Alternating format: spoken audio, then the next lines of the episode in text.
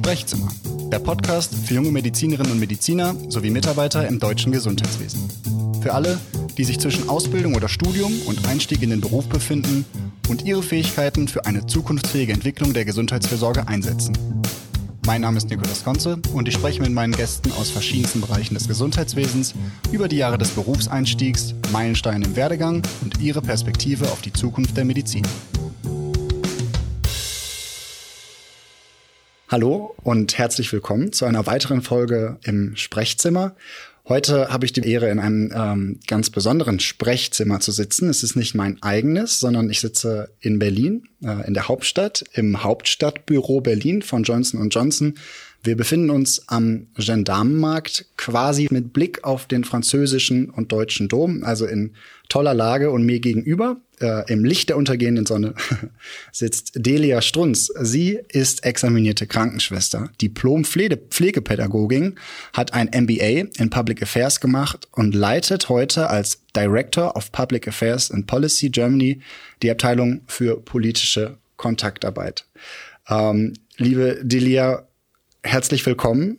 Vielen Dank, dass du dir Zeit für mich genommen hast. Sehr gern. Und ich glaube, du musst mich sofort korrigieren. Genau. Eine Korrektur muss sein. Ähm, mein Chef wäre vielleicht ein bisschen erstaunt, dass ich jetzt die Abteilung leite.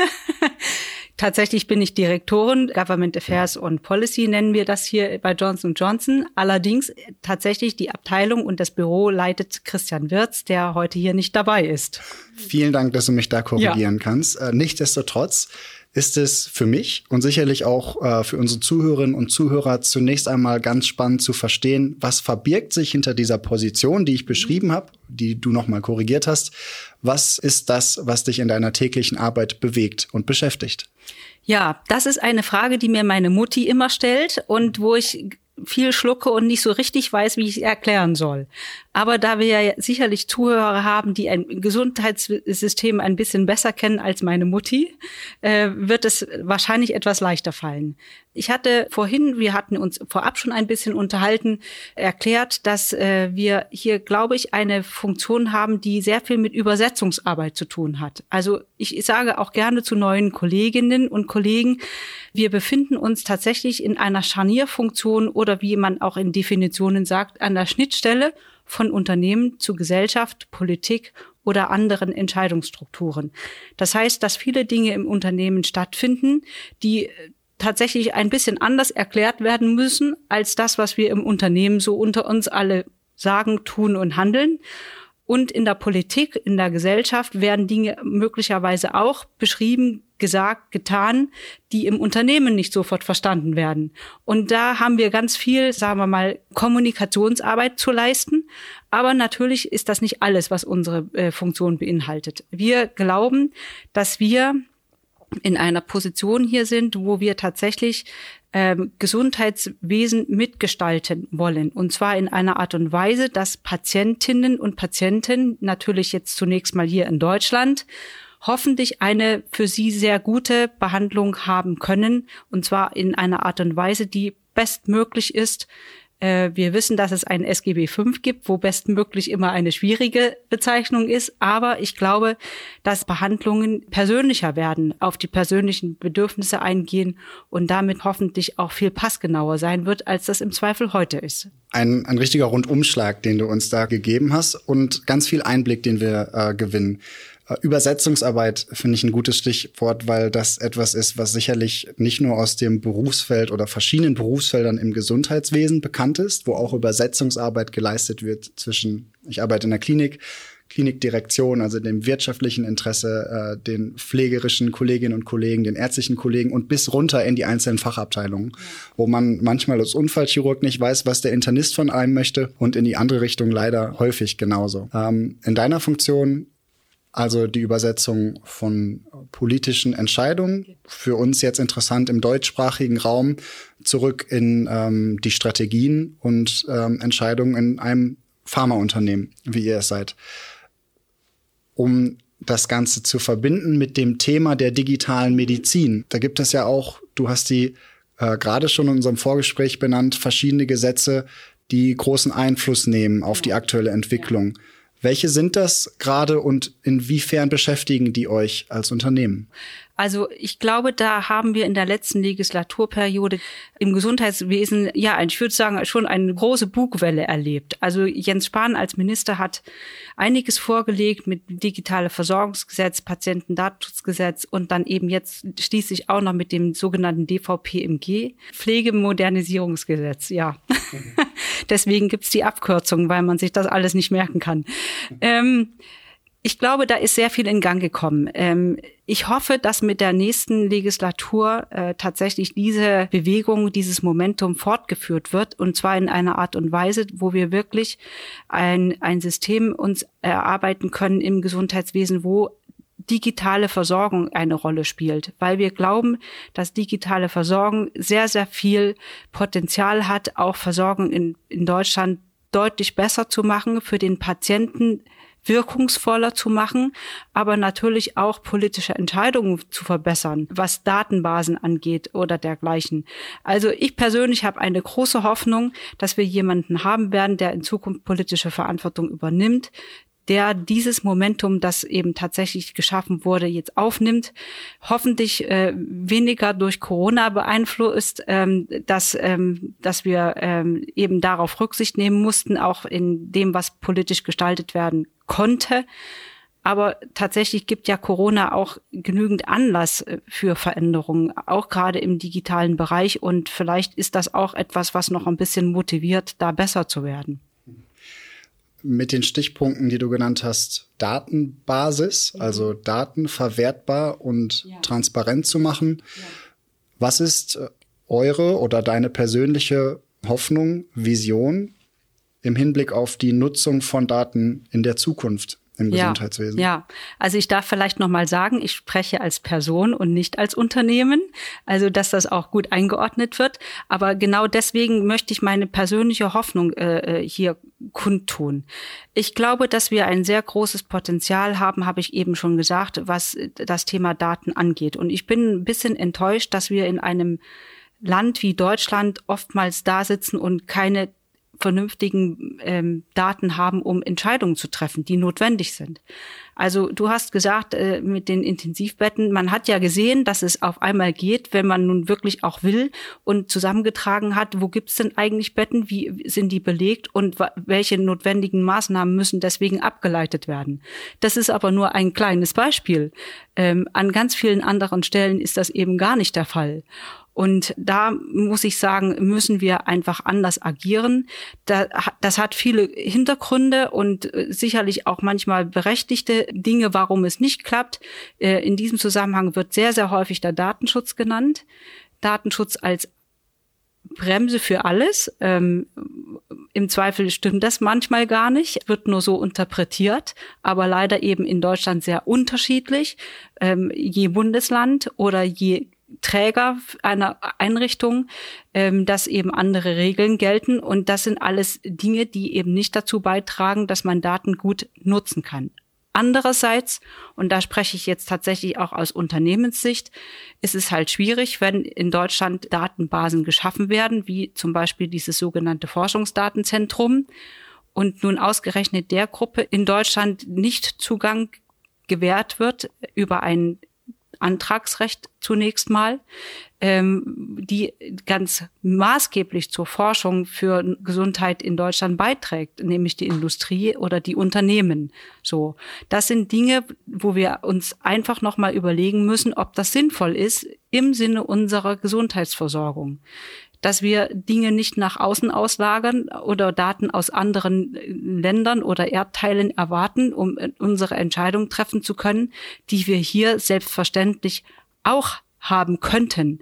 Und es ist ja nicht so, dass keine Daten produziert werden. Sie müssen nur entsprechend zusammengefasst werden, qualitativ hochwertig eben auch zusammengefasst werden, so dass wir damit arbeiten können. Und dann müssen sie natürlich denen zur Verfügung stehen, in entsprechend geregelten Zusammenhängen, die damit arbeiten können und eben entsprechend Verbesserungen in der Versorgung produzieren können. Du sprichst mit diesen Datenzentren oder diesen Datensatz, den man nun anlegen möchte, ein ganz spannendes und aber auch sehr spezifisches Thema an. Deswegen äh, versuche ich das für unsere Zuhörerinnen und Zuhörer mhm. zusammenzufassen und hoffe, ich vertue mich dabei nicht. Das geht zurück auf das digitale Versorgungsgesetz. Ja. Wie ich meine, äh, in dem ein Aspekt oder beziehungsweise ein Teil, ein wichtiger Teil dieses Gesetzes vorsieht, dass in Zukunft die Krankenkassen in anonymisierter Form mhm. die Daten der mhm. behandelten Patientinnen und Patienten zur Verfügung stellen, mhm. sodass diese genutzt werden können für Forschungsprojekte. Das ja. ist also vornehmlich dann wissenschaftlich gedacht und ich verstehe das so, dass der Zugang dafür insbesondere universitären Forschungsgruppen gewährt wird. Du sprichst jetzt aber an, dass der Zugang beschränkt ist ähm, zur Industrie, die ja eben auch an Versorgungs ähm, genau. Und Serviceleistungen forscht. Ja, also tatsächlich ist das, was du angesprochen hast, als Datenlieferungselemente ähm, äh, nur ein Teil. Ähm, äh, das, was die Krankenkassen sozusagen als Abrechnungsdaten zur Verfügung haben, aber natürlich gibt es ja auch die ganzen klinischen Daten aus den Versorgungseinrichtungen und eben auch die Daten, die zukünftig über die elektronische Patientenakte der Patienten sozusagen auch dort eingespeist werden. 2023. So. Und ähm, ja, es gibt einen Kreis von berechtigten Nutzern, denen man zugesteht, dass sie diese Daten für welche Zwecke auch immer, also natürlich Forschungszwecke äh, zur Verfügung stellt. Ähm, da ist die Industrie nicht inkludiert in diesen Kreis dieser Nutzer. Was könnten also Maßstäbe sein, mit denen man oder anhand derer man weiteren Nutzern Zugriff zu diesen Daten gewährt, ja. ohne dabei irgendwelche Risiken natürlich einzugehen. Denn das genau. ist verständlich, dass man hier ja. das äh, Patientenrecht und das, ähm, ja, das, den Datenschutz irgendwo gewährleisten möchte. Genau. Sehr vorsichtig. Das würde ich auch so sehen und ich spreche da explizit auch als Bürgerin, weil auch mir ist das wichtig, dass meine Daten, meine Gesundheitsdaten in einer sicheren Art und Weise aufbewahrt und verwendet werden. Also ich spreche da durchaus immer auch aus einer persönlichen äh, Perspektive. Ähm, Tatsächlich ist es so, dass ähm, wir davon ausgehen, dass äh, es zunächst ein Antragsrecht geben sollte äh, nämlich dass man wie bei normalen klinischen Studien beispielsweise eben ja auch Anträge stellt, die beispielsweise von einer Ethikkommission geprüft werden, so dass man sagt, okay, ich habe das angeguckt durch eine Instanz, eine unabhängige Instanz, die das prüft, ist das ein berechtigtes Anliegen, ist das ein ein Forschungsinteresse, das wir unterstützen können mit diesen Daten? Wenn ja, dann muss es natürlich Bedingungen geben, unter denen Daten ausgetauscht werden, geliefert werden, so verwendet werden, dass sie eben nicht entsprechend missbräuchlich verwendet werden können. Aber natürlich kann man da auch technische Lösungen für finden. Und ich denke, das ist etwas, wo zumindestens wir als Unternehmen ähm, sehr wohl zur Verfügung stehen und da auch Interesse dran haben, dass es unter diesen Bedingungen abläuft. Denn ähm, wir sind alle Bürger und wir möchten, wie gesagt, da natürlich nicht nur einfach mal Daten austauschen, sondern jeder hat das Interesse, dass es in einem vernünftigen, geregelten und sicheren Rahmen abläuft. Absolut. Ich bin gespannt, in welcher Form man in den nächsten Jahren, wir werden es jetzt alle gespannt verfolgen, äh, da vielleicht den Rahmen noch erweitern wird und äh, weitere möglicherweise Ideengeber einlädt, dabei ja, zu sein genau. bei der Entwicklung ja. neuer. Und es gibt ja auch Modelle. durchaus Player, sagen wir ja gerne im Neudeutsch, ähm, die darauf hinweisen, dass das eine gute Idee wäre. Also beispielsweise hat der Sachverständigenrat auf diese Thematik schon hingewiesen, äh, letztlich erst in seinem Gutachten in diesem Frühjahr erschienen. Aber es gibt ja beispielsweise auch eine Datenstrategie der Bundesregierung, die ja sehr stringent durchdekliniert, wo Daten überall genutzt werden sollen in, in unserer Gesellschaft, macht nur ausgerechnet im Bereich Gesundheit sicherlich mit einem berechtigten Hintergrund äh, äh, halt an dieser Stelle bei diesem Forschungsdatenzentrum in, um und die Nutzung durch äh, industrielle Player. Und das wäre schon etwas, wo ich denke, das hat jetzt nicht unbedingt nur etwas mit einem Industrieinteresse zu tun, was sicherlich vorhanden ist, aber es ist vor allen Dingen etwas, wo ich denke, dass wir einen Nutzen unserer Gesellschaft haben, dass Daten anders verwendet werden. Wir haben alle ein Interesse daran, dass Krankheiten in der Zukunft noch besser behandelt werden können.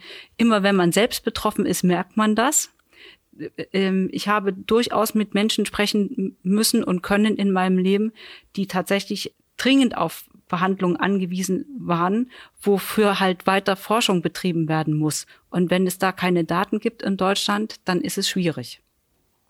Jetzt hast du gerade die Chance gegeben, die Brücke zu schlagen. Und ähm, die Brücke ist auch offensichtlich, denn Daten werden jetzt nicht nur zur reinen, ähm, also zur reinen medizinischen Leistungserbringung genutzt und ausgewertet, sondern insbesondere spielt ja auch die pflegerische Leistung einen entscheidenden Anteil daran, dass Patienten gut und schnell genesen können. Du hast selbst einen Hintergrund, ich habe es am Anfang ähm, angeschnitten äh, und hast begonnen in deinem Berufsleben, mhm. dein Berufsbeginn mhm. war auch im Krankenhaus. Genau. Als Krankenschwester hast ja. du da gearbeitet. Ja. Nimm uns mit, wie kam es dazu? Ja, das ist äh, tatsächlich auch ein bisschen Zeitgeschichte, hatte ich vorhin erwähnt. Ähm, ich bin noch in der DDR groß geworden, hatte nicht die Chance zu studieren in diesem Umfeld und bin deswegen in ein kirchliches Krankenhaus gegangen, wo ich eine sehr gute Ausbildung genossen habe. Und ähm, in dieser Zeit ist mir dieser Beruf auch sehr lieb und wichtig geworden. Ich finde, äh, man hat sehr, sehr viel gelernt, auch persönlich. Und nichtsdestotrotz war ich trotzdem froh, dass 1990 die Wende kam und ich dann die Chance hatte, weiter zu gehen und weiter zu lernen und demzufolge auch Abitur zu machen und zu studieren. Dann eben in, äh, an der Charité dann diese Diplompflegepädagogik Ausbildung zu genießen und dann tatsächlich auch vor der Frage zu stehen, was mache ich denn jetzt mit dieser Ausbildung? Es ist nicht so gewesen, dass ich hätte keine Anstellung gefunden als Lehrerin in der Pflege, aber es waren schwierige Zeiten und auch ich musste sehen, wie ich natürlich in Zukunft mein Leben finanziere. So, und damals habe ich mir tatsächlich die Frage gestellt, wo kann ich sinnbringend meine Kenntnisse anbringen und in welchem Umfeld ist das am besten möglich? Und dann bin ich tatsächlich zu einem ähm, ähm Arzneimittelunternehmen gegangen, habe einige Jahre auch im Vertrieb gearbeitet habe, also dort Gesundheitsversorgung auch vor Ort kennengelernt. Man hat ja sehr viele Gesundheitseinrichtungen besucht in dieser Zeit. Und ich persönlich habe dann tatsächlich ähm, irgendwann die, die Erkenntnis gehabt, dass sich Gesundheitssysteme auch verändern und habe beschlossen, dass Gesundheitspolitik etwas sein kann, was ich gerne mitgestalten möchte. Und deswegen bin ich 2006 tatsächlich eben in diesen Bereich wir sagen gerne Gesundheitspolitik gewechselt und habe die Chance gehabt, viele, viele Stationen im Gesundheitswesen kennenzulernen, ähm, ähm, viele äh, Organisationen, mit denen man in der täglichen Versorgung wahrscheinlich gar nichts zu tun hat, Krankenkassenverbände, die Ärzteverbände oder eben auch politische Organisationen. Und das hat mir sehr, sehr viel Spaß gemacht, so dass ich mich dann natürlich auch fachlich gerne weiterentwickeln wollte und habe dann eben tatsächlich auch beispielsweise diesen MBA Public Affairs und Leadership, ja, nochmal ja, absolviert, war eine tolle Zeit und das hat sich auch für mich, finde ich, sehr gelohnt. Und ähm, ja, in, es gab mir die Gelegenheit, mich in dieser Position hier wiederzufinden. Ja, und dass wir dieses schöne Gespräch haben können. Ja ähm, ein unglaublich schönes Beispiel für kontinuierliches Lernen ja. und Weiterbildung ja. und die Möglichkeit, äh, den eigenen Kompass oder beziehungsweise die eigene Richtung immer wieder an den inneren Kompass anzupassen und äh, so auch Berufsentscheidungen zu treffen.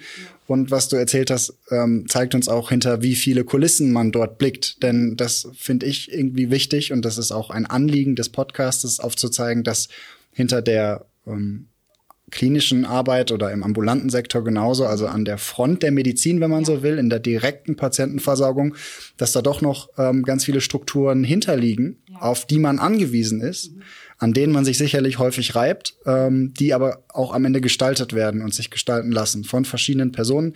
Und so äh, bist du eine äh, von diesen und hast mit vielen auf jeden Fall ja, Kontakt gehabt. Ja, das stimmt. Und da bin ich persönlich auch sehr dankbar dafür, weil tatsächlich ist es ja so, dass man ähm, 1986 in der DDR nicht absehen konnte, dass man mal hier sitzt und ähm, die Chancen hat, auch Dinge mitzugestalten. Und ich finde das sehr spannend, dass man tatsächlich die, die Möglichkeit hat, Dinge mitzugestalten, dass es immer Wege gibt, äh, tatsächlich ähm, seine Expertise einzubringen. Und ich glaube nicht, dass das jetzt beschränkt ist auf eine Position, wie ich sie habe, sondern dass es eben auch an, an vielen anderen Stellen äh, die Möglichkeiten gibt, äh, Dinge zu gestalten und eben nicht nur einfach hinzunehmen.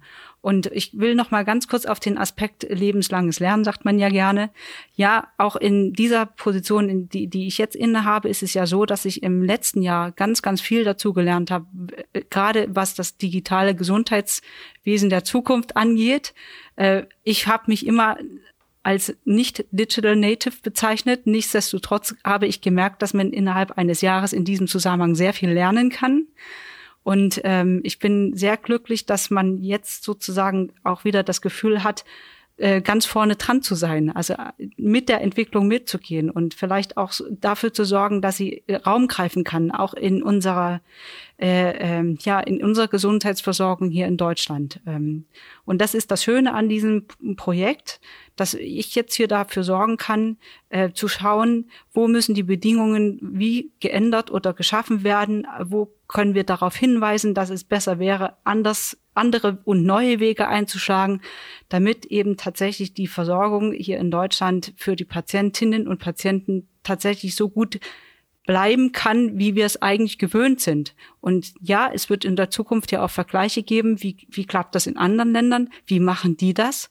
Ähm, und da werden wir uns in Deutschland ja auch sozusagen ähm, ausstrecken müssen, um auf der Höhe der Zeit zu bleiben. Und ich möchte gern dafür sorgen, dass das so ist. Also ich habe ein ganz hohes Interesse dran, dass wir nicht äh, anderen Leuten hinterher gucken müssen. Und wenn du sagst, beste Versorgungsbedingungen zu schaffen, dann ist damit ja gleichzeitig auch immer gemeint, beste Arbeitsbedingungen zu schaffen und Fachkräfte ja. Ähm, nicht nur halten zu können, ja. sondern auch neu begeistern zu können. Mhm. Wenn du jetzt zurückblickst, quasi auf deinen Berufsstart und die Situation jetzt, wir haben eine Situation, in der insbesondere im Bereich der Pflege ein Fachkräftemangel herrscht, dass also nicht genug willige oder nicht genug Hände gibt, die mit anpacken können mhm. bei den Aufgaben, die wir zu bewältigen haben. Sind es sonst noch Parallelen, die du erkennst zur damaligen Zeit oder ganz neue Herausforderungen, auf die man sich heute einstellen muss?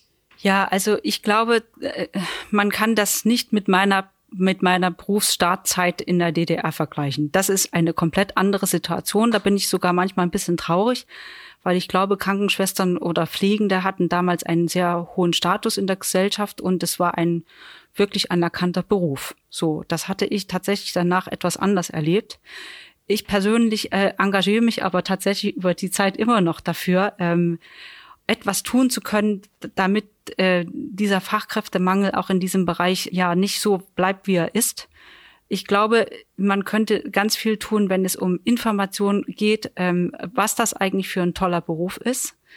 Äh, ich finde es traurig, äh, wie, viel immer wieder berichtet wird, welche schlimmen Bedingungen es gibt. Das ist so. Ich weiß das aus äh, nicht nur persönlicher Erfahrung, sondern natürlich auch im Umfeld, in der Familie habe ich Schwägerinnen, die sehr wohl noch kräftig tätig sind und mir berichten können. Da sind oft Bedingungen, unter denen man nicht gut arbeiten kann, beispielsweise als Mutter mit Kindern. So. Aber ich glaube, wir werden die Chance haben, ähm, uns weiterhin zu entwickeln. Einerseits, was das Berufsbild angeht, dass wir auch gerade, wenn es um digitale Gesundheitsversorgung geht, darüber nachdenken, ob unsere Kompetenzen, so wie sie aktuell geregelt sind, nicht vielleicht anders verteilt werden müssen, ob es neue Berufsbilder geben muss, äh, wo sozusagen auch Berufsbilder, die jetzt aktuell sehr, sehr belastet sind, vielleicht nicht mehr diese Verantwortung übernehmen müssen. Da sehe ich einfach ganz große Chancen. Ich persönlich bezeichne das gerne mit dem Begriff interprofessionelles Team, was einfach anders aufgeteilt werden sollte, könnte, ähm, mit der Unterstützung von digital ähm, besser, als das im Zweifel jetzt äh, möglich sein kann. Und da habe ich persönlich ganz viel Hoffnung, dass das klappen kann. Und ähm, dann würde das bedeuten, dass an der Schnittstelle der Entscheidungsfindung viel Potenzial für neue Technologien besteht, vielleicht auch im Bereich der Dokumentation. Ja, das ist also gut und danke für das Stichwort. Also ich habe da letztens erst wieder ähm, sehr geschluckt. Ähm, meine Eltern sind pflegebedürftig. Ich hatte die Chance, häufiger mit dem ambulanten Pflegedienst zu sprechen und zu fragen, ob es denn nun mit digital einfacher ist. Ja, digital ist alles einfach, wenn es nicht doppelt gemacht wird. oder dann in Zettel übertragen wird. Also alleine diese Hürde muss dann tatsächlich äh, genommen werden, dass man dann digital ist und nicht alles doppelt pflegt, dann macht es sonst keinen Sinn und demotiviert auch. Dann kann ich auch verstehen, dass viele Leute sagen, ah, komm mir mit Digitalisierung, das macht keinen Spaß, es, es belastet mich nur. Ähm, wenn es doppelt läuft, belastet ist. Das kann nicht sein. Aber ich glaube, dass mit Digitalisierung gerade Dokumentation einfacher werden kann. Und ja, im Zweifel muss man auch mal drüber nachdenken, aber das hat jetzt hier vielleicht nicht so viel ähm, möchte ich nicht so verbreitern, muss man vielleicht auch mal fragen, äh, wo Dokumentation sinnvoll ist und welches Ausmaß äh, so ist, dass man hinterher auch lesen möchte. Denn das ist ja wohl die Frage, wer, wer nimmt das dann überhaupt noch zur Kenntnis? Absolut korrekt. Und da kann man wahrscheinlich eine weitere ganze Folge dann drüber sprechen und das intensiv diskutieren ähm, und müsste sicherlich die verschiedensten Vertreter da mit am Tisch sitzen haben, um ja. das von allen Seiten fair ja. beleuchten zu können. Wir haben also verstanden, dass die Visionen oder die Ideen, die wir haben und die auch von gesetzgeberischer Seite kommen, im Prinzip in die richtige Richtung gehen, mhm. dass ganz viel Potenzial da ist, dass ihr als Pharmakonzern, du als Person daran interessiert seid, ähm, den eigenen Beitrag äh, dazu zu leisten. Ja. Und wir haben ein, glaube ich, ganz, ganz authentisches Bild äh, von deinem Beitrag dabei bekommen, ja. liebe Delia, wofür ich mich ganz herzlich bedanken möchte. Sehr schön. Ich danke dir auch. War sehr toll, ähm, so ein Gespräch zu führen. Ist auch Zeit für einen selber mal zu reflektieren. Das ähm, geht mir ganz genauso und meistens ist es so, dass man im Rückblick ähm, zurückdenkend an das Gespräch mhm noch mal viel auch weiter ähm, darüber nachdenkt und was mitnimmt. Ich hoffe, das geht unseren Zuhörerinnen und Zuhörern auch so. Noch einmal herzlichen Dank. Ja. Und ähm, wir sehen uns sicherlich bald wieder. Das hoffe ich. Danke sehr.